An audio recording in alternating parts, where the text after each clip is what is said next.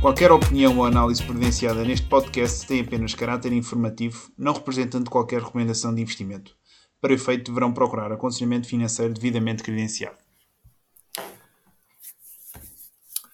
Boa noite, bom dia, boa tarde a todos. Bem-vindos a mais um episódio Marca à Portuguesa, o 20, o 20 episódio, não é, Zé? Alcançámos aqui um marco uh, importante. Em semanas consecutivas. Uh, não, posso, não posso dizer 20 aniversário, não é? Neste caso será semana, semanário. Isso é um, Ainda não. Existe essa palavra? Não. Não sei. Existe, não se aplica. Não se aplica.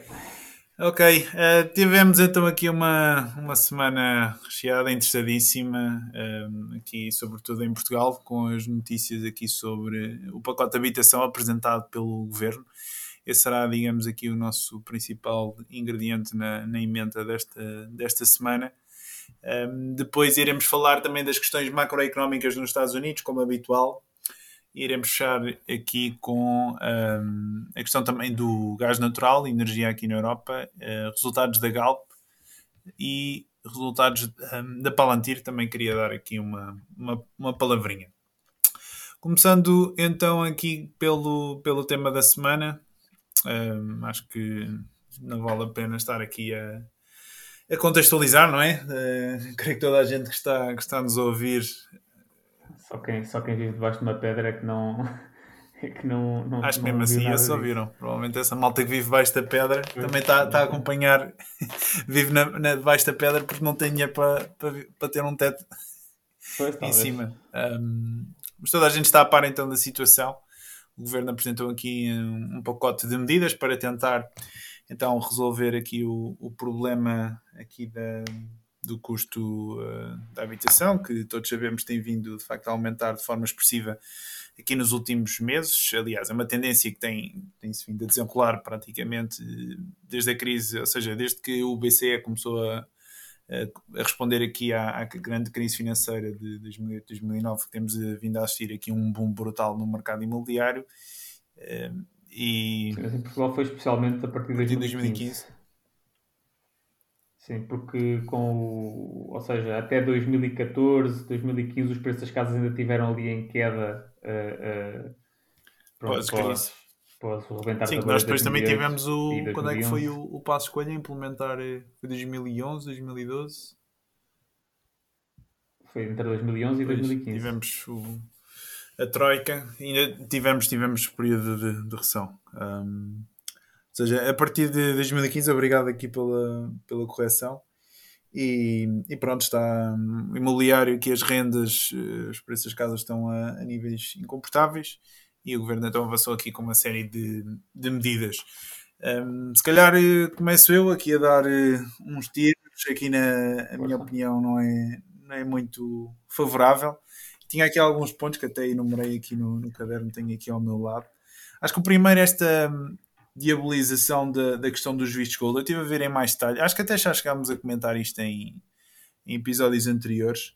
Isto, uh, em termos de visto gold, estamos a falar de sensivelmente 10 mil vistos que foram providenciados aqui no último ano de. Não sei se é 2022, 2021. E quando falamos então aqui do, do volume de casas negociadas, estamos a falar sensivelmente de 170 mil, ou seja, estamos a falar de uma. 170 mil? Sim. Pá, os dados, se quiseres conferir os dados depois, mas é, não, não, não sabia, estava-me a perguntar, não, não, ou seja, mas esses dados são só uh, uh, 160 mil casas o quê? Dos não, ou seja, de, das 170 mil casas que foram transacionadas, apenas 10 mil ah, correspondem okay. uh, a casas que foram compradas no âmbito destes, destes mesmos processos, ou seja, por investidores internacionais. Ou seja, estamos a falar ah. de um valor residual. E atenção, não, não estou a dizer que não, não se devia mexer aqui neste, neste ponto, na minha opinião. Só estou a dizer é que acho que está-se aqui a, a, tentar tirar proveito político desta questão, uh, porque de facto, se formos a ver, não. Claro que, enfim, é sempre mais concorrência para, para um português que esteja a comprar uma casa, mas não é aqui a, de todo a, a razão principal pelo qual aqui estamos a assistir a, estes, a esta subida e esta escalada aqui de preços. Esse era o meu primeiro reparo. O segundo reparo tem a ver aqui com esta questão de, pelos vistos, o Estado vai estar a comprar casas, não é? O setor privado, e depois vai estar a alugá-las a preços acessíveis. Isto assim, à, à primeira vista, não sei se, também qual é a tua opinião, mas parece-me burocracia desnecessária. Acho que se o Estado quer incentivar de facto preços mais baratos no mercado habitacional, pode simplesmente financiar diretamente através de um subsídio e não precisa de estar com esta, com esta burocracia, que enfim, é estar a comprar casas uh, ao setor privado. Uh, naturalmente que isto vai ser um processo que, que, se vai desenrolar e não é propriamente uma coisa uma coisa é. simples de, de, se fazer. Acho que isto, se querem fazer aqui algum tipo de apoio, acho que alguma coisa mais direta, hum, seja, enfim, uma transferência. Depois isto também tem de ser feito de acordo com algum critério, que acho também é aquilo que falta, porque, enfim, já vamos. Mas há aí duas coisas aí metidas aí no, no, no, nesse, pareceu a mim, no ponto que estás a fazer, que é, um, há o aspecto de, uh, uh, da venda, do Estado comprar casas aos, aos privados para depois uh, alugar, e depois também há o aspecto, que é outra medida, ou seja, são duas medidas diferentes, a medida do Estado servir de intermediário, quase como de, de agente imobiliário de arrendamentos, ehm, e basicamente arrendar a casa aos privados e subarrendar a pessoas a, uma renda mais acessível e, e tendo aí um subsídio implícito. Mas não, não te parece uh, algo... Agora, burocrático, ineficiente, não, não... qual é a tua opinião? Não achas que é melhor? Eh, mais ou menos. Assim, eu percebo o que estás a dizer e, de facto, há aqui, dentro desta questão, ainda há mais duas questões, que é uma coisa é a intenção, outra coisa depois é o histórico do nosso Estado, do Estado português e do governo português e tudo isso, que apesar de todas as boas intenções, lá está, o Estado português nem sequer sabe quantas casas devolutas o próprio Estado tem, pá, por isso é-me difícil acreditar que vá saber gerir bem a casa dos outros quando nem a sua própria, eh, o seu próprio património sabe gerir. Mas eh, pronto. Eh, eu acho que a questão de o Estado servir de intermediário na parte dos arrendamentos, e isto é só nos arrendamentos, não é? nas, nas compras e vendas, nos arrendamentos, é que a intenção do Estado é reduzir o risco para o senhorio de incumprimento. Ou seja, porque o Estado garante que se houver incumprimento dos pagamentos, que em três meses o Estado começa a pagar diretamente ao senhorio as rendas, que uh, isso não for resolvido, que o próprio Estado ou expulsa de lá a pessoa ou resolve a situação ajudando diretamente a pessoa que não está a conseguir pagar. Mas nesse caso, então, é, é não há assim, efetivamente uh, uma compra do, do, imóvel, é apenas, não, é apenas aqui caso, não, uma espécie de um mediador. São, são, outras medidas diferentes. Exato. São medidas diferentes. Também há a questão dos imóveis, de compra de imóveis. Mas... estava a falar mais da, compra, seja, da questão intenção... da compra de imóveis. Esse, esse Pronto, a compra de imóveis é assim. Para não falar é... também do, do, dos incentivos. Depois, quando, quando, ou seja, quando um, um senhorio tiver problemas. Aliás, se houver um problema na casa e as pessoas, os uhum. arrendatários, uhum. quiserem ligar ao senhorio para resolver alguma coisa, pá, regra geral, não. Não, vai ter que ser através não do. Não estou a ver isso a correr bem. Mas não sei. Pois, eu também não. É assim, se tu demora. Se o Estado demora pá, tanto tempo a fazer tudo e mais alguma coisa, eu não estou a ver pá, o Estado ser muito eficiente, ou, ou, que razão haveria para ser muito eficiente nisto. Um, mas relativamente à questão das compras diretas de casas, ou seja, do Estado comprar casas aos privados, essas casas ficam isentas de mais-valias, ou seja, as, as mais-valias variam entre os 28% e os 14%, dependendo de se com o dinheiro das mais-valias os, os, os, proprietários compram outra casa, se comprarem outra casa a mais-valia cai para 14%. Um, por isso, pronto, vamos assumir que, os, que, que poupam 14% no worst case scenario. Acho que é bom, ou seja, é de facto alinha incentivos para haver essa deslocação. No entanto, é assim, quantas casas é que o Estado português precisa de comprar para acabar, precisaria de comprar para acabar com o problema da, da, pois, habitação? Ponto, era, isso, era isso que eu também... Os preços, média, os preços médios da, da habitação em, em, em, em Lisboa e no Porto, que é onde é mais necessário, um, a mim parece-me que, mesmo com esses incentivos, começamos a entrar num problema de, de capacidade fiscal uh, uh, pronto, para fazer essas compras todas. Eu estive a fazer umas contas rápidas há bocado e se o Estado precisasse de comprar uh, 100 mil casas a 200 mil, andava à volta dos 20 mil milhões. Pá, 20 mil milhões é uma, é, é, uma... Claro que o Estado... Eu percebo que isto é, é uma... Quanto dinheiro é que gastámos Foi 4 mil? Foi 3, 3, 3 e tal, 13.2 acho eu, mil milhões. Uh, mas pronto, eles não, não estão aqui a dizer que vão comprar 100 mil, eu é que usei esses 100 mil, assim, um, um número que saquei da cabeça só para ter uma noção da magnitude de quanto, quanto dinheiro é que se gastaria. Uh, claro que isto é só uma medida no meio de muitas, mas pelo facto de ser uma medida tão custosa, que é comprar casas, uh, não vejo que seja uma medida que vá ter assim tanto impacto, porque, pronto, porque se tiver muito impacto quer dizer que vai, vai, vai, o Estado vai precisar de ter muita capacidade fiscal, ou seja, déficit, emissão de dívida, tudo coisas que estão um bocado fora do nosso controle, pelo menos a parte da dívida, ou seja, haver pessoas que comprem a nossa dívida em instituições. Um, e só para recuar um bocadinho, aquele teu primeiro ponto do alojamento local. Eu não falei do alojamento, eu falei só dos vistos gold, não falei nada em, Desculpa, em, gold. em detalhe do alojamento local. Okay. Mas se quiseres falar, podes. Ok, então vou, eu vou puxar um bocadinho o alojamento local, porque eu acho que, apesar do alojamento local ser mais o, um fator do que o, o os vistos gold. Eu concordo contigo de que não são o principal fator. No entanto, eu tenho visto um argumento feito muitas vezes uh, do Carlos Guimarães Pinto, especialmente, uh, de que, ah, como, como o alojamento local e os vistos gold são uma porcentagem tão pequena do mercado, uh, isto não pode justificar variações de preços assim tão grandes. E eu não concordo com isso. basta olhar para a situação do gás russo. O, o, a Rússia só fornecia 10% do gás europeu, o que não impediu depois da guerra os preços dispararem de 60 euros Estás a referir a sempre da, da questão seja, da elasticidade da, da, própria oferta, da resposta aos... Claro, exato, exato. Ou seja, não é uma questão linear, mas eu concordo, eu só estou a dizer que isto é uma, que eu acho que isto é uma falha da análise dele, mas eu concordo que o problema fulcral é não se produz em casas. Uh, e depois, quando tens essa, essa base de não se fazem casas novas, tudo o que seja aumentar a procura, pá, vai sempre piorar o problema. Eu gostava só de eh, acrescentar aqui, quando falo de vistos gold, enfim, eh, aliás, quando falamos de alojamento local, eu tenho a certeza que também eh, haverão aqui determinados fogos, determinadas casas que foram adquiridas fora deste, do âmbito deste programa. Mas também é importante frisarmos aqui esse, esse ponto. Um, mas, mas sim, ou seja, estás a falar aqui da, da questão aqui da, da oferta. Eu, de forma geral, aqui, enfim, eu estava aqui a, a, começar pelas críticas e depois ia, ia falar dos pontos positivos. Se calhar. Ok, ok, ok. okay.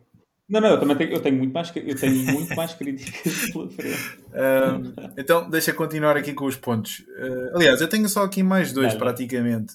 Fala-se aqui depois também do Estado ajudar a questão das pessoas têm uma taxa de esforço de 20 de superior a 35%, mas acho isto extremamente injusto para pessoas que se contiveram, ou seja, acabaram por uh, está, comprar uma casa, se calhar a um preço menor, porque queriam pagar uma prestação menor, ou seja, e quem esticou um bocadinho e teve a comprar casas, se calhar, não sei, com maior, maior dimensão, uh, vai ser agora favorecido. Uh, e acho que isso não me parece bem, para além também da questão das pessoas que também se resolveram proteger através de, a questão da taxa fixa, provavelmente fixaram crédito agora aqui nos últimos tempos, porque viram que havia um risco macroeconómico relativamente à taxa de juros e agora vão sair, no fundo, prejudicadas, vão estar a pagar, digamos assim, o facto certo. de terem tido essa prudência e terem pago, entre aspas, esse, esse seguro anterior. Acho que essa, acho que devia, isto devia ser feito quando quando se avança com este tipo de ajudas, acho que deve haver outro tipo de critério, não é apenas olhar aqui taxas de esforço, rendimentos e. Eh, sabes se isso é para, novo, para o, o, se isso também se aplica a novos empréstimos? Ou seja, se, depois disto tudo estar em vigor, se eu for pedir um empréstimo ao banco e se a minha taxa de esforço for 35% que eles me ajudam? Não sei, não? mas é, sabes que eu também tenho ideia, de acordo com as novas diretrizes do Banco de Portugal, as, as diretrizes mais recentes, eu acho que a taxa de esforço não pode passar muito desse, desse valor. Uh, posso estar aqui a dizer uma barbaridade sim, sim, que a malta, a malta. Certo, mas o que eu estou a dizer é que pode criar aqui um incentivo sim, para a malta, uh, uh, se isso se aplicar, tentar puxar mais para ser ajudado. Para ser, Exato. também, é um, também é um ponto Exato. interessante que vale a pena ser referenciado. Mas para mim, o, é assim, o, o, contra isso, assim, acho que é difícil, não, não. Lá está. Para mim, um dos grandes problemas disto, que é o mesmo problema da TAP, que há bocadinho mencionaste a TAP, e, e, para mim é, é um problema muito semelhante, que é são tomadas grandes medidas, ou aparentemente grandes medidas, uh, uh, com muito, pouco muito, pouca, muito pouca base em dados. Ou seja, eles não apresentam dados. Ou seja, esta questão que estás, a, estás aqui a dizer de vão ajudar as pessoas que tiverem uma taxa de esforço acima de 75%.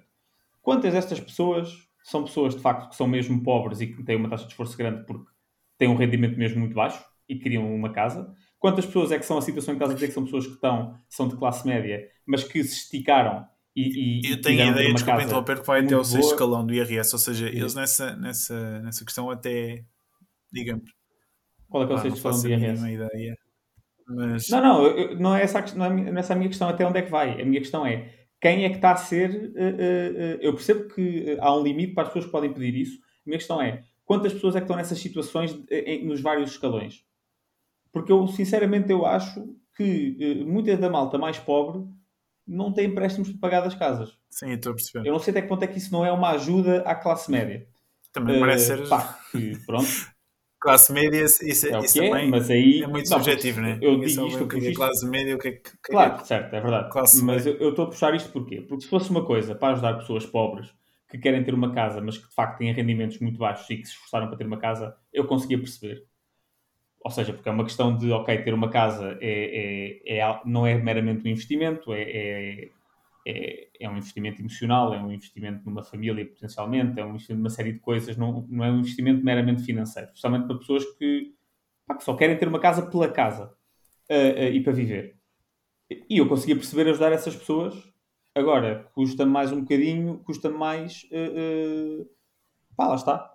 Se não forem essas pessoas pobres que vão ser ajudadas, mais pobres, entramos naquilo que estavas a puxar, que disseste bem, que é a questão de pronto, quem se calhar poupou mais, ou quem se calhar uh, fixou a taxa mais cedo, não sei o que, não sei o que mais, de repente pensa, se calhar, para que tomar boas decisões? Não há uma estrutura de incentivos coerente para as pessoas serem, serem mais, uh, mais prudentes, não é? Um, enfim, um, eu depois, a minha última crítica, naturalmente, um, preza-se aqui com a questão da, do limite aqui à, aos aumentos de rendas, isto as pessoas que até assim à primeira, à primeira vista podem estar a achar que enfim que eu sou aqui um defensor dos, dos senhorios.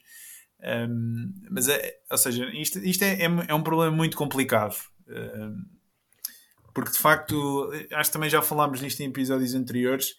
Nos dias de hoje grande parte das famílias utilizam uma casa quase como uma conta poupança ou seja, se, se, se, porventura os, os preços das casas ficassem mais acessíveis, havia também um, uma, uma fatia da população que, enfim, não, com certeza que não será de forma significativa, mas há, é assim, se olharmos aqui para a classe média portuguesa, eu diria, se calhar, se tivesse a tirar para o ar, se calhar 10% da, da população, cuja, cuja principal poupança é a casa, ou seja, comprar uma casa.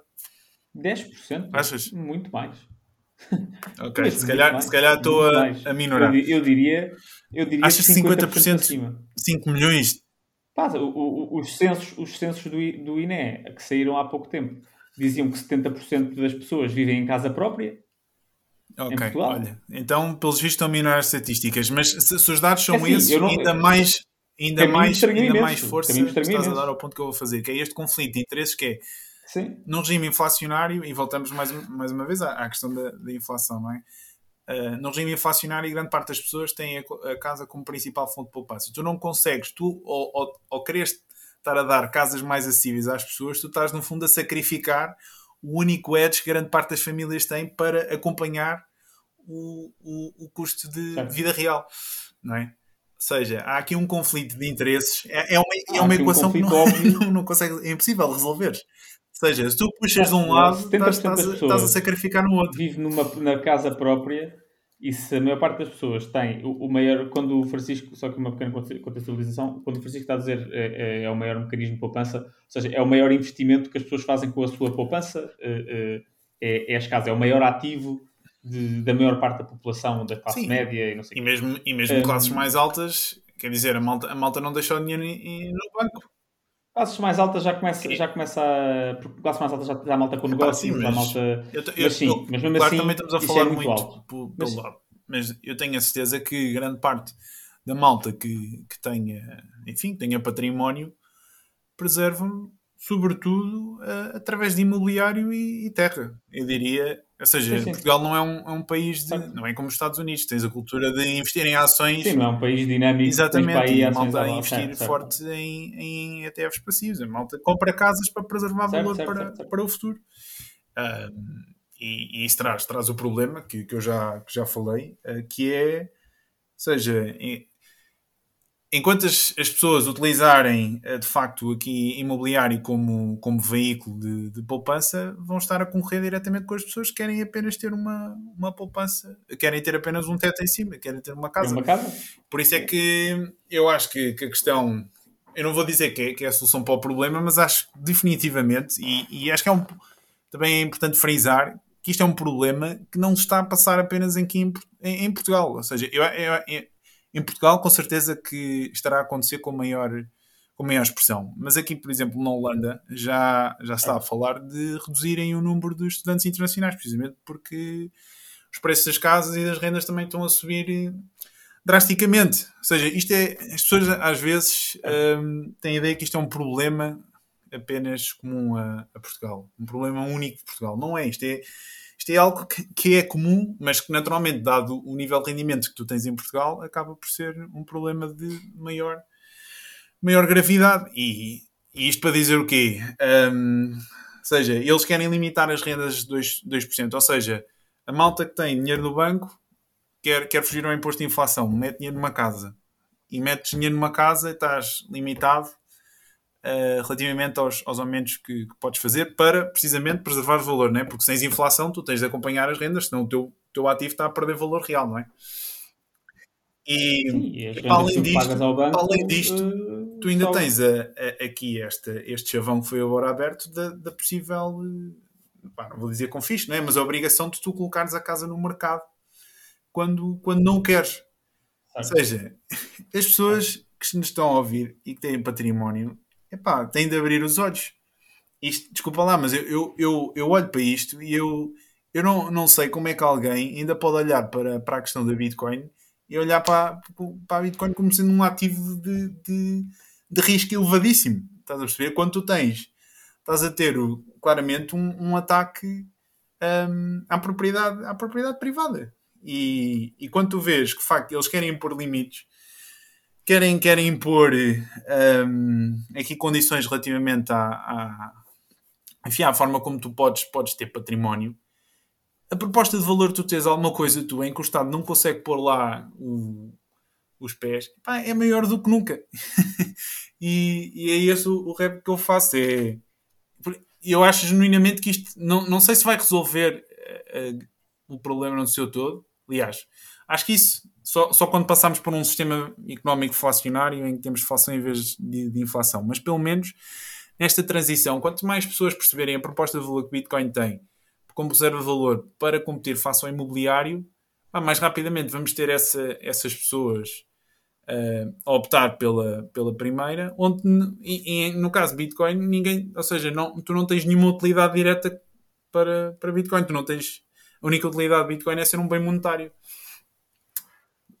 esse, é esse o ponto que, que quero, quero fazer, no fundo. E, e sim, acho, acho que é isso. Eu estou aqui também com bastante vontade de ler. É, não sei se é um, já ouviste falar de um livro que se chama When Money Dies, que retrata aqui a, o cenário de hiperinflação na República de Weimar na, na, década de 30.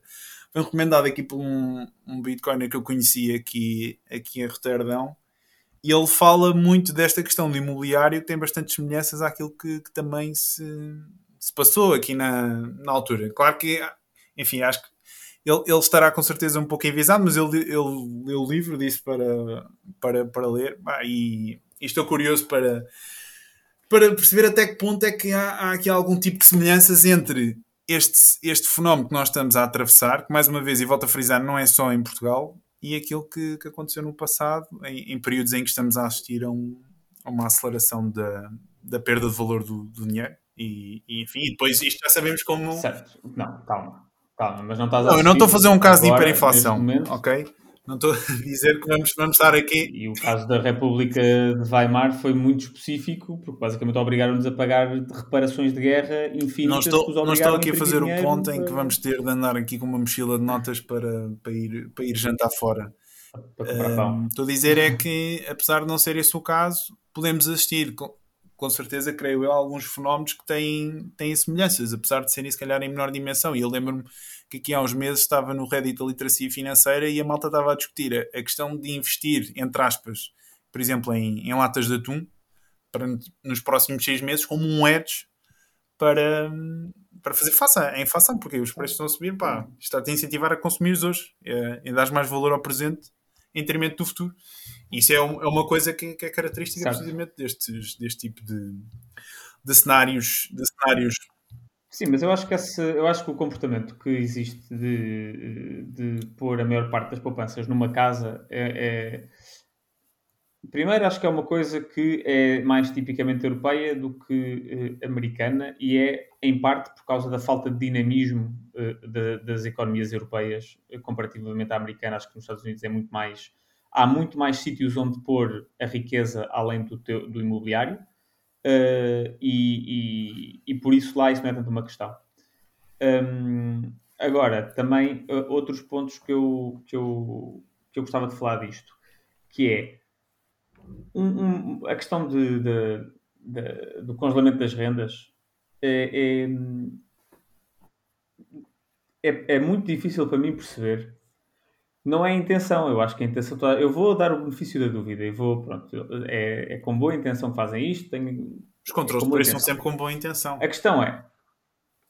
Sim, eu sei, mas pronto, vamos. vamos uh, whatever.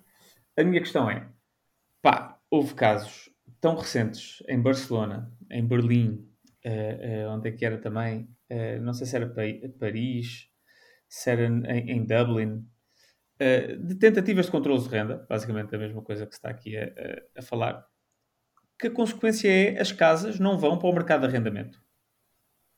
Ponto. Ou seja, e como as casas, em Portugal já temos poucas casas aí para o mercado de arrendamento, ainda vão, irão ainda menos. E ainda por cima em Portugal, nós desde. Eh, pá, eu acho que foi. Pá, já, não, já não lembro se foi depois do 25 de Abril, logo, com umas alterações, ou se foi ainda na, no, durante o Estado Novo e depois não, não se mudou muito, mas que havia um, um, um congelamento das rendas. E que foi o que deixou Lisboa e o Porto, foi uma das razões para deixar Lisboa e Porto numa, num estado de degradação. ruína, uh, uh, de degradação total. Uh, ou seja, é preciso não, não, não esquecer isso. Mas, mas eu até vou dar mais um benefício da dúvida, que é, se calhar nesses sítios, eu vou assumir, não é que eu acredito nisto, que eu não acredito mas eu vou assumir, se calhar nesses sítios, este, este congelamento da renda não funcionou, mas por alguma razão específica que aqui não se aplica. Uhum. Mas isto aqui depois puxa-me ao mesmo tema que eu falei há bocado, que é ninguém nos diz isso. Não há, não há informação. Ou seja, eles simplesmente eles chegam aqui e dizem nós vamos congelar rendas. E não há, e eu acho que isto não existe porque somos um país relativamente pouco educado, uh, pouco educado no sentido de qualificações académicas, uh, uh, com pouca literacia financeira e económica, e que aceitamos simplesmente estas ideias. E, e se isto fosse uma coisa que funcionasse assim tão bem, a sério que nunca ninguém tinha pensado nisto? Que isto nunca tinha sido feito? Será que isto já foi feito cá? Quando foi feito lá fora, o que é que aconteceu? Porquê é que aconteceu? Porquê é que lá correu mal e porquê é que aqui vai correr bem? Opa, que nos dê um, um, um, raciocínio económico que nos diga, olha, nós percebemos que aqui correu mal em Barcelona, mas em Barcelona o mercado tem estas características que o nosso não tem e nós achamos que por isso vai funcionar.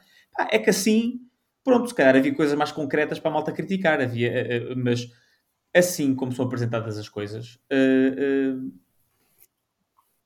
Pá, não é nada. É, é, é, um, é uma declaração de intenções.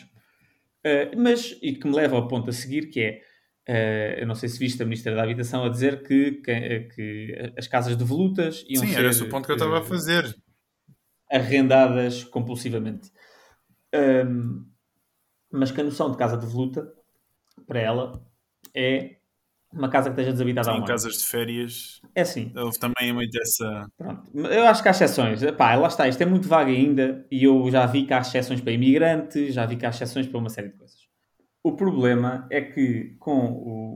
o ou seja, há outras. Nós estamos aqui a pôr um, um direito em. Há aqui, há aqui um conflito aparente. Eu não acho que tenha que haver este conflito, mas há um, um conflito aparente entre dois direitos, que é o direito à habitação e o direito da propriedade privada.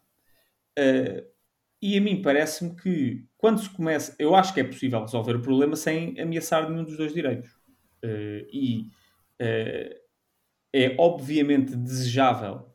Ou seja, imagina se potencialmente entrasse para aí o Bill Gates a comprar metade de Lisboa e deixar metade das casas desocupadas, obviamente que isto não é eficiente, que isto não é desejável, porque há pessoas que têm que trabalhar em Lisboa, ou seja, eu percebo perfeitamente que não é nada desejável que existam casas desabitadas durante um ano em Lisboa. ou no Porto. Uh, agora, será que a única maneira de meter essas casas, ou seja, de voltar a meter essas casas no mercado e habitar essas casas é, é chegar lá e dizer isto agora já não é teu ou, ou vais ser obrigado a arrendar? Eu acho que não, e aqui, pronto, da mesma maneira que tu puxas a brasa à tua sardinha da Bitcoin, eu vou puxar a brasa à minha sardinha do Land Value Tax. Uh, e, e nem sequer é do Land Value Tax em específico, é do, dos impostos em geral. Os impostos, um dos grandes, das grandes, uma das grandes funções dos impostos é alinhar incentivos. Muitas vezes os impostos são usados para outras coisas que não seja alinhar incentivos, mas uma das funções é essa. Por exemplo, um imposto sobre o tabaco, um imposto sobre, sobre os sacos de plástico. São coisas que não é pela, pela, receita que o Estado vai fazer daí, é mais pelo comportamento que o Estado quer que as pessoas tenham. Uh, e aqui é a mesma coisa. Se o Estado acha que ter uh, imóveis desocupados em, a longo prazo em Lisboa é inaceitável, então o Estado pode criar um imposto que diga esta casa está vazia, ok, esta casa vai ter que pagar um imposto mensal pá, uh, altíssimo para criar um incentivo para que essas pessoas ou venham para cá ou aluguem a casa. Uh, uh, e, e, para mim a ideia de proibir, pá, não sei, parece-me parecem medidas uh, uh, de, de, pessoas incompetentes. Que é, ah, não sei o que é que é de fazer isto, o mercado não se comporta como eu quero. Acho que é curioso, estás a falar da questão da proibição, mas depois estás a defender um imposto, também está, no fundo é impingir algo, também é uma. Uma... Como assim? Estás a falar uh, da questão do, do, do, obrigar, não é? Mas o próprio imposto também podes argumentar que é uma obrigação, no qual tu não tens não é? É um incentivo. Não, mas imagina. Se uma pessoa quiser, mas... tiver uma casa no meio de Lisboa e tiver que pagar uma renda, um, um imposto, imagina, um imposto de mil euros certo, para estar desocupado. Mas...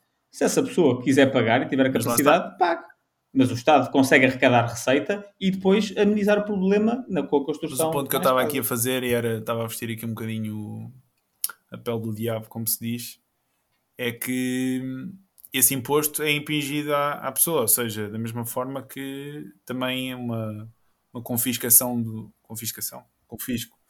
Confisco de um bem também é, é algo que é, que é feito, seja, sem teres o consenso da outra parte, estás a perceber? Está bem, calma, calma. Os, se vais por aí, nenhum imposto tem consenso. Eh, mas os impostos são necessários, os impostos lá está. Sim, este também é o argumento que é, que é feito em grande medida pelos, pelos anarquistas. Mas, mas acho, acho, acho, não sei, pelo menos pela forma como disseste, não, me pareceu que assim, em termos morais, não me pareceu assim. Não parece ser assim tão diferente.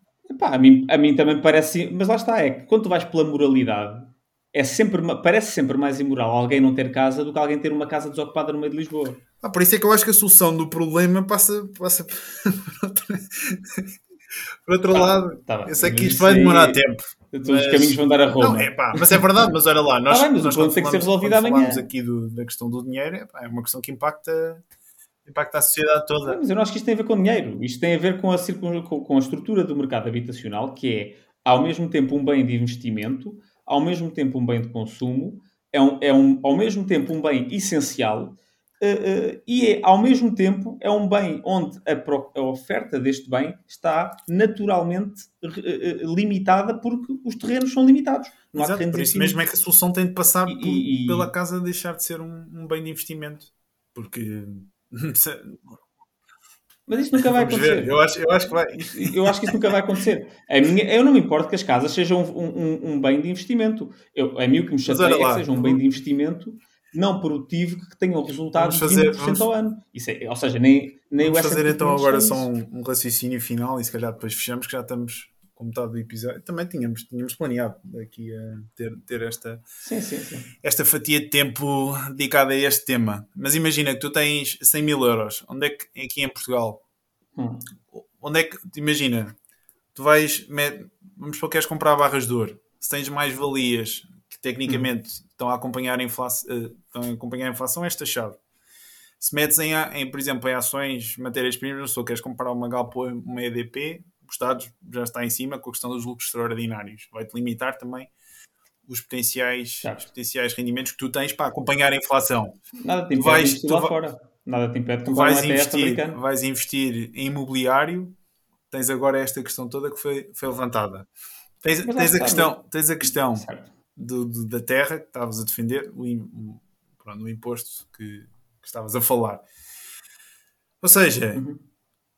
o ponto que eu quero fazer é enquanto, enquanto tu tiveres este, este direito propriedade que está salvaguardado pela contraparte do Estado, vai haver sempre forma, e é isso que eu acredito que infelizmente vai acontecer, à medida que as pressões sociais forem maiores devido à, à questão aqui das, das pressões inflacionistas que acho que vão acontecer nos próximos anos, o Estado vai, vai ter tentação para, para ir mexer em tudo. E por isso é que acho que, mais uma vez, olhem para isto e acho que. Está bem, mas eu também não, eu não acredito. A proposta de valor de ter algo. Eu, acho, ideia... eu pessoalmente acho que a propriedade privada nasceu em 2008 com, com, com o white paper do Nakamoto. Isto pode parecer assim um, um bocadinho extremo. Ah, o, o, Buffett, o, o Buffett discorda. Eh, há malta para aí bilionários nunca mais Cantilionários, cantilionários. Aqueles que andam a ver o dinheirinho fresquinho da, da Fed, do Banco Central. Do quê?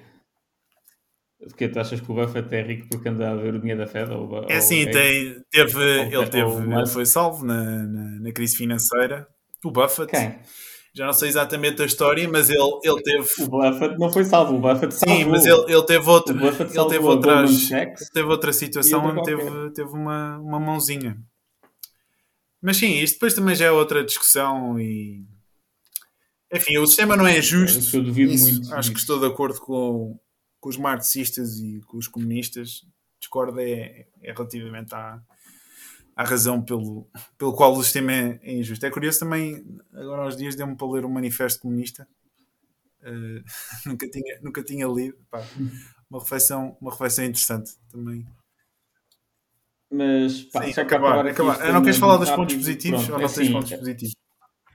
Uh, tenho aqui um outro ponto positivo, uh, mas lá está que eu acho que são potencial, acho que devem ser insuficientes uh, o converter imóveis de comércio e serviços em habitação sem licenças adicionais, ou seja, parece-me que é uma maneira potencialmente rápida de, de aumentar a, a oferta. Um, disponibilizar imóveis do Estado, lá está, isto é mais uma declaração de intenções, porque o Estado não sabe bem os imóveis que tem em Lisboa e no Porto, uh, por isso, uh, se eles conseguirem fazer isto, seria ótimo. Um, e licenciar com termo e responsabilidade dos projetistas. Uh, parecia uma coisa boa, até está relativamente ligada com o código da Hammurabi, que o Nassim Taleb tanto fala, que é basicamente os, os projetistas é que teriam responsabilidade, mas eu já falei com um, um amigo meu arquiteto e ele diz-me que, que não é nesta fase, do, apesar de haver poucos detalhes, que ele acha que a, a, a fase do, do, licenciamento e do projeto que, que ficaria uh, responsabilidade do projetista não é o maior blocking point do licenciamento. Ou seja, que depois teria que ir para a Câmara mesma um, e, e, e, pronto, e levaria o tempo que levaria. No entanto, também acrescentaram a questão de juros de mora. Ou seja, se um licenciamento tiver de demorar mais do que os prazos, o Estado tem que pagar juros de mora por esse atraso, que me parece bem, mas mais uma vez, o Estado tem um prazo médio de pagamentos uh, uh, longuíssimo. Uh, por isso, não sei, uh, lá está. É, não é um sistema justo. É, são boas ideias, são boas ideias, mas que eu não vejo. Se calhar é por desconfiança, se calhar podem me surpreender, mas não vejo o Estado português a, a, a pagar estes juros de mora no mês a seguir, ou, ou, ou se calhar nem no ano a seguir. Ok. Um ehm, ah, acho que já está dito. Uh, enfim, eu tinha aqui enumerado alguns pontos, mas uh, assim por alto falaste, falaste deles, pontos positivos, uh, apesar de, enfim, no geral, acho que não, não vai resolver o problema e acho que, infelizmente, estar a atacar aqui a lado da oferta não é, não é solução aqui para nada, como, como a história dos controles dos preços nos dizem. Passando então aqui aos próximos temas, a questão macroeconómica, não sei se viste aqui a, também a diretora do FMI, a senhora Kristalina Georgieva, a referir que temos de estar preparados aqui para o unthinkable, o impensável, ou seja, aqui um evento cisne negro aqui, aqui nos próximos, nos próximos meses, creio eu. Ela diz depois do Covid, depois da guerra na Ucrânia. Um, uma semana é aquela frase que fica sempre bem dizer, mas que não, não, Sim, não diz é nada. Tirar. Temos de estar preparados para o pior. Ah, obrigado. Tirar aqui um bocadinho, enfim, uh, falar, falar de nada, não é? Há uma expressão também em português, em português para, para isso, não estou a lembrar agora. Enfim, um, isto também foi uma semana em que os dados do desemprego também em Portugal saíram uh, para 2022 finais. Foi o país da OCDE que teve a maior subida da taxa de desemprego uh, no segundo semestre de 2022, ou seja, de 5,9 em julho para 6,7%, dados claramente negativos, não é? Uh, à medida que a Europa está então aqui a entrar em 2023 para tentar evitar então aqui um ano de recessão económica, tivemos também aqui dados positivos com a questão aqui do gás natural a atingir aqui mínimos, não é? Aqui o mercado energético aqui a, a surpreender-nos pela, pela positiva, depois já, já uhum. falámos disto também aqui vamos sempre repetir aqui alguns pontos, não é? Aqui ao longo dos episódios. Eh, mas claramente é que aqui com o mercado aparenta estar a dar aqui uma boa resposta, não é? A este incentivo que. Uhum. Ou seja, que quando falamos de, dos preços, não é? As pessoas, claro, pensam sempre aqui no impacto que tem na carteira, mas no fundo nós também, quando falamos de preços, estamos a falar também na linguagem, não é? Uh, pela qual a economia aloca recursos. Ou seja, sempre temos preços mais altos. Sim, é um, um mecanismo de informação, informação da economia. Uh, e aparenta estar, de facto, a resolver bem, uh, na medida em que incentiva a produção e, naturalmente, desincentiva também o consumo, não é? E a procurar outras alternativas.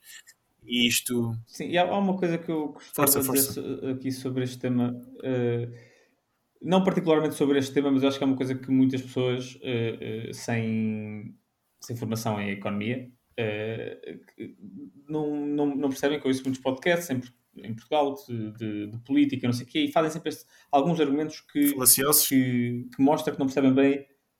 pá, que mostra que não percebem bem a função do mecanismo de preços. eu ouço muitas vezes pessoas tipicamente mais de esquerda, obviamente, dizerem que as empresas escolhem os preços eh, e, e, as empresas definem os preços. E se as empresas. Eu, eu, lembro que isto foi um argumento que, ouvimos, que eu ouvi falar relativamente à TAP, de que uma pessoa estava mais de centro estava a dizer, ah, mas temos outras alternativas, e, essa, e a pessoa mais de esquerda estava a dizer, ah, mas isso é só porque as empresas por enquanto querem. Quando as empresas deixarem de querer ter estes preços baixos, uh, uh, os preços vão por aí abaixo, vão por aí acima e de repente não se pode viajar de avião. A maior parte das, das indústrias, ou seja, se nós escolhermos aqui Googles, Apples, Microsofts, que são de facto empresas que têm uma posição competitiva muito forte, mas a maior parte das empresas não tem uma posição competitiva muito forte, mas pelo contrário tem uma péssima posição competitiva. Os preços não são uma escolha dessas empresas, é, é quase uma imposição do mercado. Eh, ou seja, a Ryanair não tem voos baratos porque não quer ter voos caros. A Ryanair tem voos baratos porque sabe que é a única maneira de competir com os outros. E o que obriga os outros a baixar todos os preços. Se a Ryanair amanhã decidisse aumentar o preço dos bilhetes para mil, as outras empresas iam ver todas uma oportunidade para roubar a cota de mercado da Ryanair. Ou seja, não há uma decisão uh, uh, de um, das, Olha, foi das isso, empresas. Foi isso que aconteceu, desculpa uh, interromper, com, com o Mético e o Facebook, que o Twitter anunciou agora o Twitter Blue Exato. e eles agora avançaram com, com um pacote também de subscrição. Certo.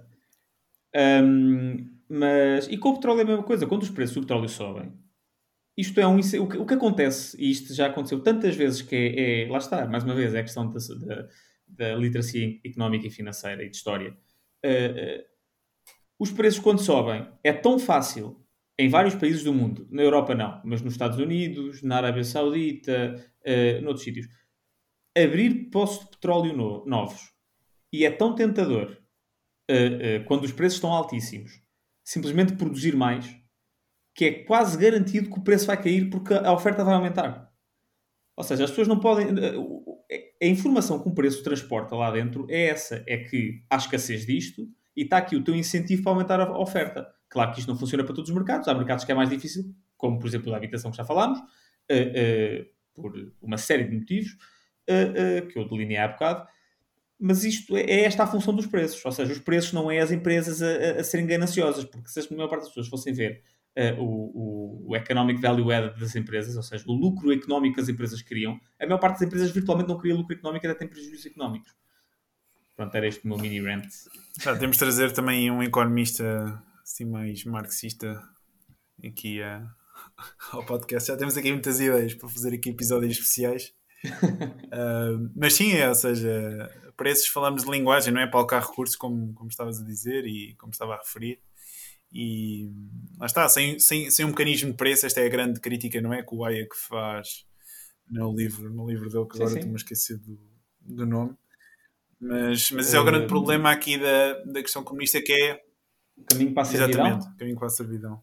Um, que, é, que, é, precisamente como é que nós decidimos alocar os recursos se nós não temos este mecanismo de informação para, para saber. É que, lá está, pensando, e atenção, se nós olharmos aqui numa, numa vertente histórica, acho que até podemos argumentar que nós inicialmente nascemos comunistas, ou seja, nós tínhamos aquela.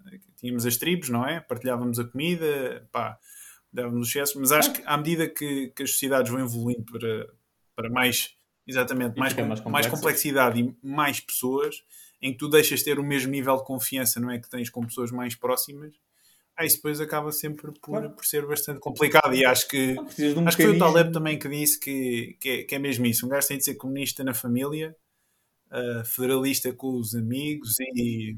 Não, socialista, socialista com a família Uma coisa assim alargada, uh, sim, democrata capitalista com amigos, expressivo com uh, os... e, e, exato, e capitalista ao nível do Estado, porque lá está, porque à medida em que o nível de confiança no outro uh, diminui, a possibilidade de batota aumenta significativamente, uh, os mecanismos de, de enforcement também são, são mais difíceis a larga escala e, e sim, o, o mecanismo de preços Pá, para mim, essa, essa, essa é que é o. Não é a maior invenção da história da humanidade, uh, é, é, está lá em cima, de certeza. Esse é o exercício Agora, pessoas. Com isto, e é aqui, é aqui que muita gente de depois se engana, que é lá porque é, melhor, para mim, das melhores invenções feitas pela humanidade, não quer dizer que seja perfeito, não quer dizer que haja muitos preços que não conseguem transmitir a informação certa ou que o mercado não se consegue adaptar à informação que os preços estão a transmitir uh, e que tem que se, e eu acho que devem, deve haver intervenção nesses casos.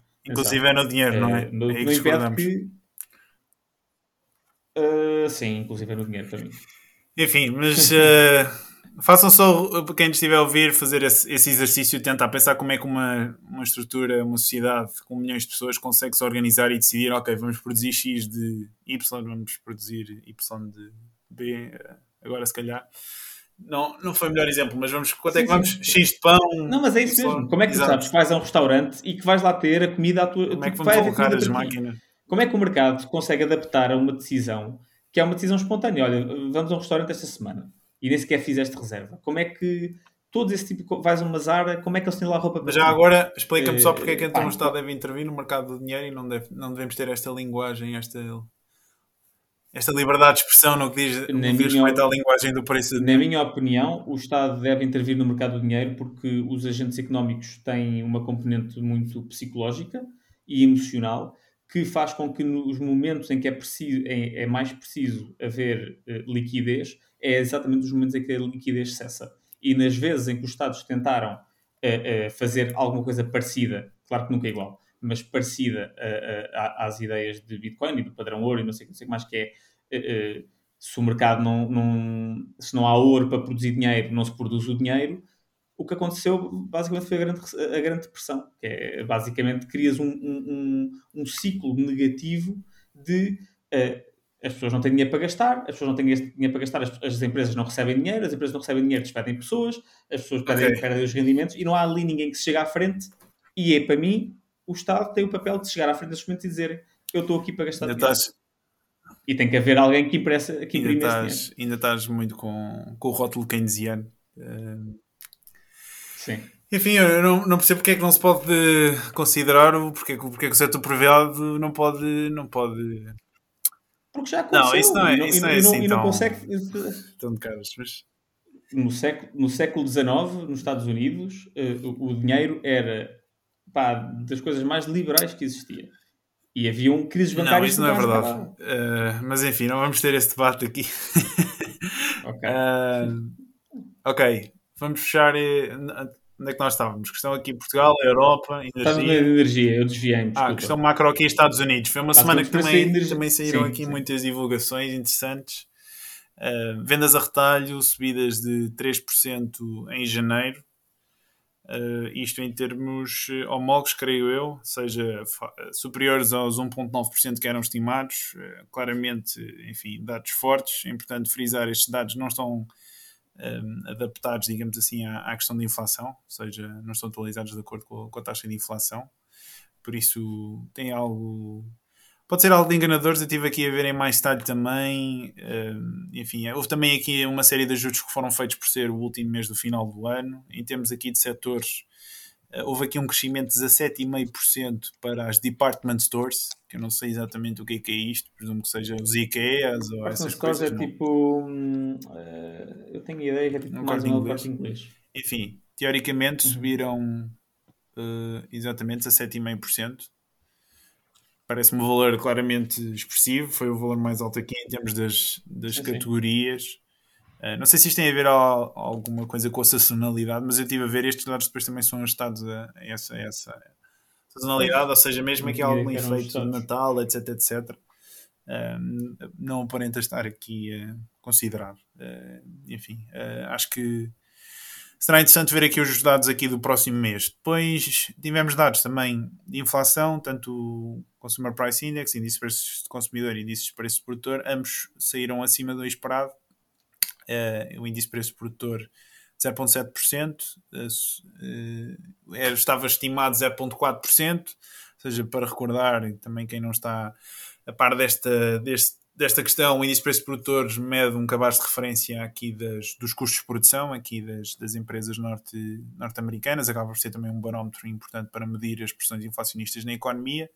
Ele sai então acima do esperado, quebrando também a tendência de, queda que tinha-se vindo a registar. Aliás, ela continuou a... Peço desculpa. A tendência de queda continuou, simplesmente é que houve os valores que saíram acabaram por sair acima do, do esperado. Tivemos depois também o índice de preço do consumidor. Então, o cabaz de referência dos, dos consumidores, das famílias, que subiu 0,5% em janeiro e uh, que também foi, em termos homólogos, estamos a falar de 6,4%, valores que também foram acima do aqui esperado. Um, uhum. Em termos macros, depois também houve aqui uma série de dados também com destaque aqui para a produção industrial que também um, saíram uh, de forma algo negativa, ou seja, continuam também a pintar este, este cenário de recessão e um, em termos aqui Estados Unidos creio que foi, foi isto. Tivemos também o, não sei se conhece aquele, aquele tipo, o L, L. Ariane, que é um advisor da, da Allianz, que costuma ir à CNBC. Sim. Ele esta semana tá, também, falou também sim, que, que a Fed tem de, pá, tem, tem de deixar a questão da credibilidade, tem de subir aqui o target de inflação para 3 ou 4%, porque de facto, para, para trazer a inflação até a 2, tem de facto matar a economia. Uh, ele fez, fez esse argumento também de que se não for esse o caso, ou seja, aliás, se eles ajustarem aqui o, o target de inflação, estamos a falar essencialmente de 10 milhões de empregos que podem ser salvos, e isto estamos também em época de eleições, naturalmente aqui para, para Biden também é bastante importante, ou seja, que vai haver aqui... Estamos em época de eleições, ainda falta imenso tempo às eleições, faltam dois anos, não é? Uh, sim, é verdade, Pá, mas ele fala aqui da, da questão das pressões políticas, uh, posso depois também mandar o artigo também podemos pôr aqui nas notas. Sim, sim, mas percebo, percebo o raciocínio. Enfim, aqui dos, dos pontos, queres destacar eh, aqui alguma coisa? Eu diria que. Quero destacar essa questão da inflação só, ou seja, que com a inflação a subir, a subir não, a abrandar menos do que o esperado eh, e com o desemprego tão baixo nos Estados Unidos, eh, o Elarian pode, pode pedir que, que a Fed deixe a inflação mais alta, mas eu tendo em conta aquilo que eles dizem e o mandato que eles têm, não vejo porque é que eles não haveriam de atacar a inflação e continuar a subir juros se nos próximos meses mostrar que de facto que o abrandamento não está a ser já não está a ser tão acentuado como foi nos últimos a meses. O que se argumenta é que, enfim, estes, estes últimos dados estão a mostrar aqui um pouco uma, uma rigidez dessas mesmas ah, mas o, mas o dessas mesmas pressões descendentes. Tiveste dados dos, pronto, os retail sales foram muito acima do esperado. Ou seja, eu não sei até que ponto é que o consumidor americano está assim tão mal. Uh, Mas é aquela questão que tínhamos visto, que, estar su, que esse consumo estar suportado sobretudo aqui também por, por endividamento e não estar a vir, que a taxa de poupança também está em níveis também historicamente baixos. Ou seja, por isso é que se pode estar aqui a formar aqui alguma, alguma tempestade uh, mais, mais grave Uh, eu queria só uhum. destacar aqui a, a resiliência aqui do, do, mercado acionista. Achei que, enfim, havia muitas expectativas aqui para, para que estes dados fossem, uh, digamos, uh, positivos ou, ou, que fossem dados que de facto alimentassem esta, esta continuação de uma, de uma quebra clara então aqui das pessoas inflacionistas acabaram por não sair e o mercado até acabou por se aguentar e enfim foi algo que, que me tem surpreendido porque o mercado já está a descontar aqui uma, uma outra subida aqui na próxima subida na próxima reunião da Fed aqui no mercado dos, dos tours e acho que mais uma vez dá, dá, dá aqui dá a sensação, porque mais uma vez é, é sempre aquela questão das previsões, mas creio que, que claramente, mesmo que tenhamos aqui algum tumulto macro, e apesar de ainda ser cedo, se calhar, para lançar os foguetes relativamente à, à questão da, da inflação, de, de, se ter efetivamente controlado então aqui a, questão da inflação, acho que, que, o mercado acionista está a mostrar resiliência e acho que de facto o, o bottom já, eh, já, foi, já foi atingido. Vamos ver se, se eu não me arrependo de dizer, dizer estas, estas palavras daqui a uns meses. Famous uh, last words. Mas sim, ok. Uh, para finalizar então, aqui tínhamos aqui os lucros tanto da Galp, a nossa, nossa, nossa não, já é mais chinesa, uhum. não é? Um, lucros de 881 milhões. Okay, sinceramente e hum, anuncia também um aumento de dividendo para 52 cêntimos, 500 milhões para fazer um programa de recompra de ações. Enfim, acho que não há aqui muito a acrescentar. Acho que tem-me surpreendido. Por acaso eu vi notícias por aí de, de muita malta a pedir a nacionalização da Galp. O que é que tens a dizer sobre isso? Que é que eu tenho a dizer sobre isso? Epá, acho muito engraçado que quando que a malta quer a gasolina barata, uh, mas depois, lá está, é, voltamos à mesma questão dos preços, de, dos, dos mecanismos de preços. Querem gasolina barata e petróleo barato e tudo barato, mas, mas depois os mecanismos que fazem com que a oferta aumente para produzir essas coisas. Pois, é, é aquela eh, questão. Eu também acho que se, se, a energia fosse mais direcionada para produzir não é, riqueza real e contribuir lá da oferta, também acho que teríamos um mundo, um mundo melhor. Mas, enfim, Galp claramente com, com valores saudáveis, aqui também a bita de 3.2 bis, uh, seja earnings before interest, taxes and amortization. Claro que é sempre preciso ter cuidado quando se analisa este número, particularmente devido à questão aqui das depreciações, mas face ao enterprise value ao market cap está a negociar aqui múltiplos bastante atrativos. Eu não sei qual é que é a regra geral múltiplo indústria, sei que a energia historicamente negocia sempre a, a coisas mais a múltiplos mais baixos, mas também surpreendeu-me a Galp ainda não recuperou as quedas do, do Covid. Um, e acho que é claramente aqui um exemplo de enfim, de ações que não são sexy entre aspas, não são aquela coisa do do ESG, do Energy, não é Energy, é Environmental Social Response. Environmental Social, Social Governance, governance. Exato, e como tal acabam por depois um, serem, eh, enfim, ações feias e a malta não procura e depois acabam por, eh, por estar a negociar a preços mais, mais atrativos face. Potencialmente, atenção, já é sabem, isto aqui é só são só umas opiniões. Mas, mas Nós não precisamos nada disto. Eu acho que uma coisa que se perde sempre um bocado o contexto quando a malta diz eh, eles distribuíram quantos, quantos dividendos, quanto em dividendos? Não tinhas aí? Era metade? 400, não, 400 eles milhões, anunciaram que iam aumentar o dividendo para 52 cêntimos, mas eu não tenho aqui as, o número de ações em circulação. Eles disseram que também vão gastar 500 milhões okay. a recomprar ações ao longo aqui deste ano. Ok. Sim, mas pronto, isso deve dar ali um, um, um, um juro, um rendimento implícito dos dividendos de 5%. Ou seja, as pessoas que acham que, que a Galp está a distribuir dinheiro à balda, uh, uh, está a distribuir dinheiro à balda, mas é, é um juro de 5% que não é nada do outro mundo. Sim, particularmente agora neste contexto também, não é? Em que os juros estão mais altos. Certo. Aliás, com uma inflação de, de, de 7% ou de 6%, isto é uma perda real de 1%. Sim. Um, por acaso também tinha, tinha visto aqui uma, uma coisa interessante também, que eram os dados de inflação que mostravam precisamente os, as subidas dos, dos preços médios aqui numa série de enfim, é, bens que são digo eu, essenciais a toda a gente e estavam todos superiores a 15%, mas depois os dados da inflação ficam, ficam no chat.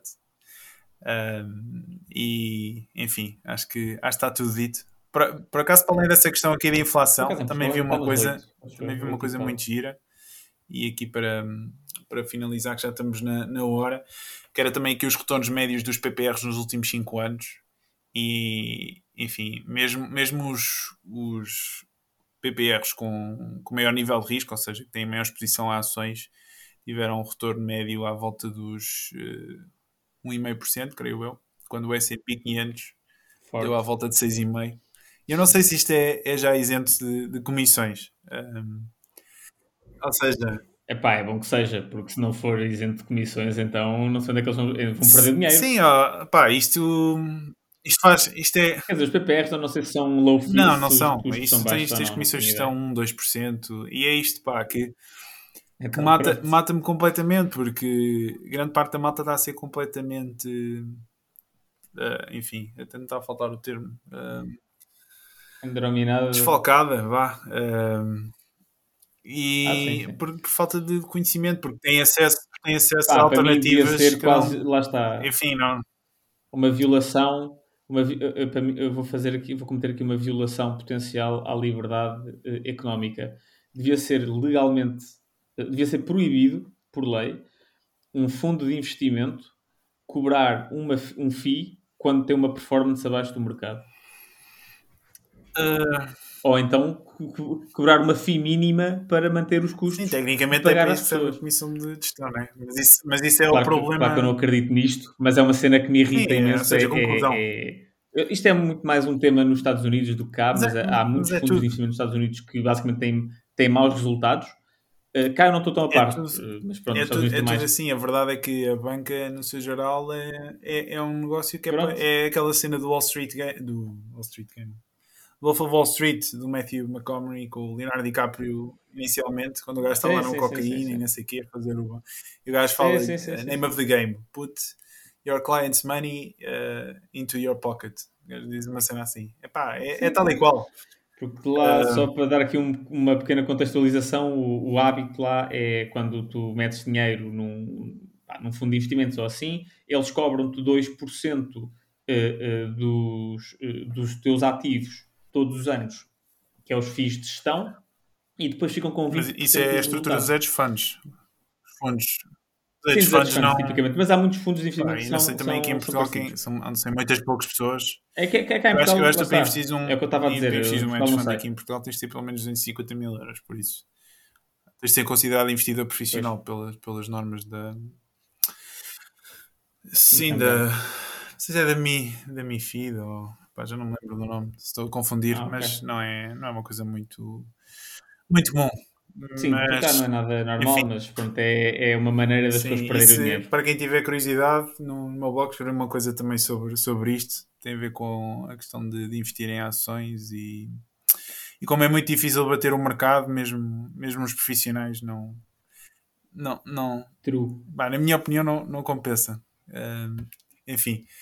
Ok, uh, acho que está tudo. Ah, eu tinha também aqui uma palavra para. Não sei se acompanhas a Palantir, que é também aqui uma ação. Não. não Epá, não, eu acho que isto. Enfim, a IPO da, da Palantir teve, teve muito buzz em 2019. Isto foi uma empresa onde o Peter Thiel teve metido, o gajo da, uhum. da PayPal, uh, enfim, que tem naturalmente um histórico de sucesso, foi um dos primeiros investidores no Facebook, etc, etc. E, enfim, a Palantir é uma, uma empresa de software, tecnologia, que está muito ligada à questão da, da espionagem e tem contratos muito polémicos com o governo americano. Um, e pronto, agora no último trimestre apresentou então pela primeira vez resultados positivos, lucros positivos. Acho que está a haver claramente aqui um turnaround. E um, acho que pode ser uma coisa interessante para quem tem naturalmente apetite de risco maior, para quem quer se calhar aqui uh, tem naturalmente tolerância de, peço desculpa, de volatilidade maior se quiserem mandar um trinco, já sabem, eu defendo sempre grande parte do portfólio. Uh, enfim, uh, index, index funds, não é? Se quiserem mandar um tirinho com algumas migalhas, acho que pode ser aqui uma, uma boa ideia para fazerem o vosso, o vosso research, porque daqui para a frente acho que os Estados vão, vão caminhar aqui para, para apertar, não é? As liberdades dos cidadãos, vamos caminhar para regimes mais autoritários e acho que a Palantir está claramente na vanguarda para beneficiar bastante dessa, dessa tendência.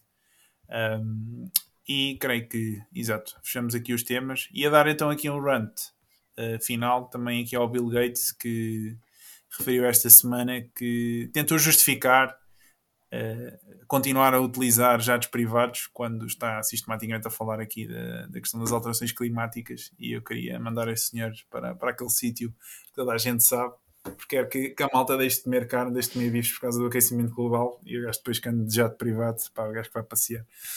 E, e, enfim, em termos de recomendações da semana, falei do Manifesto Comunista, acho interessante para, para ter sempre, enfim, é mesmo sem, sem, sem bias, sem avisamentos, quanto mais conhecemos a, a, outra perspectiva, melhor estamos articulados para formular a nossa opinião. E a verdade é que acho que vivemos também numa, num mundo em que acaba por nos encaminhar muito em, em favor da, da questão do mercado, não é? capitalismo, uh, e se calhar nós também sofremos um bocadinho desse bias. Mas eu pessoalmente eu sempre procurei ter. Certo. E acho que, enfim, falta isso. Procurar conhecer o outro lado e conhecer os argumentos do outro lado. E, e enfim, eu posso falar pela questão aqui do Bitcoin, que, aliás, regra geral, todos os Bitcoiners começam sempre por ser céticos. São sempre pessoas que começam sempre do, do lado dos, dos críticos e depois é que, enfim, após estudo eh, e aprofundarem o, o tema é que depois chegam a, a outro tipo de, de conclusões. Um, por isso, Depois é que chegam à verdade, à luz. Sim, ah, é verdade. Não, não é à luz, é. Enfim. É... Só alguém que está aqui encadeado são, são todos aqueles que acreditam que, que, que um pedaço de, de algodão vale alguma coisa. Okay. Quero fechar? Alguma sugestão? Sim, eu não tenho, não tenho não. sugestões para esta semana. Infelizmente. Então, ok. Fica então aqui o nosso, nosso rant, a nossa opinião uh, à questão da habitação. Vamos ver então o que é que este tema nos reserva. Espero que, que as coisas corram bem, que estejamos enganados, não é? Uh, claro. E, enfim, acho que é isso. Cá estaremos para ver. Então vá, obrigado, grande abraço. Tá bom, grande semana. abraço, boa semana.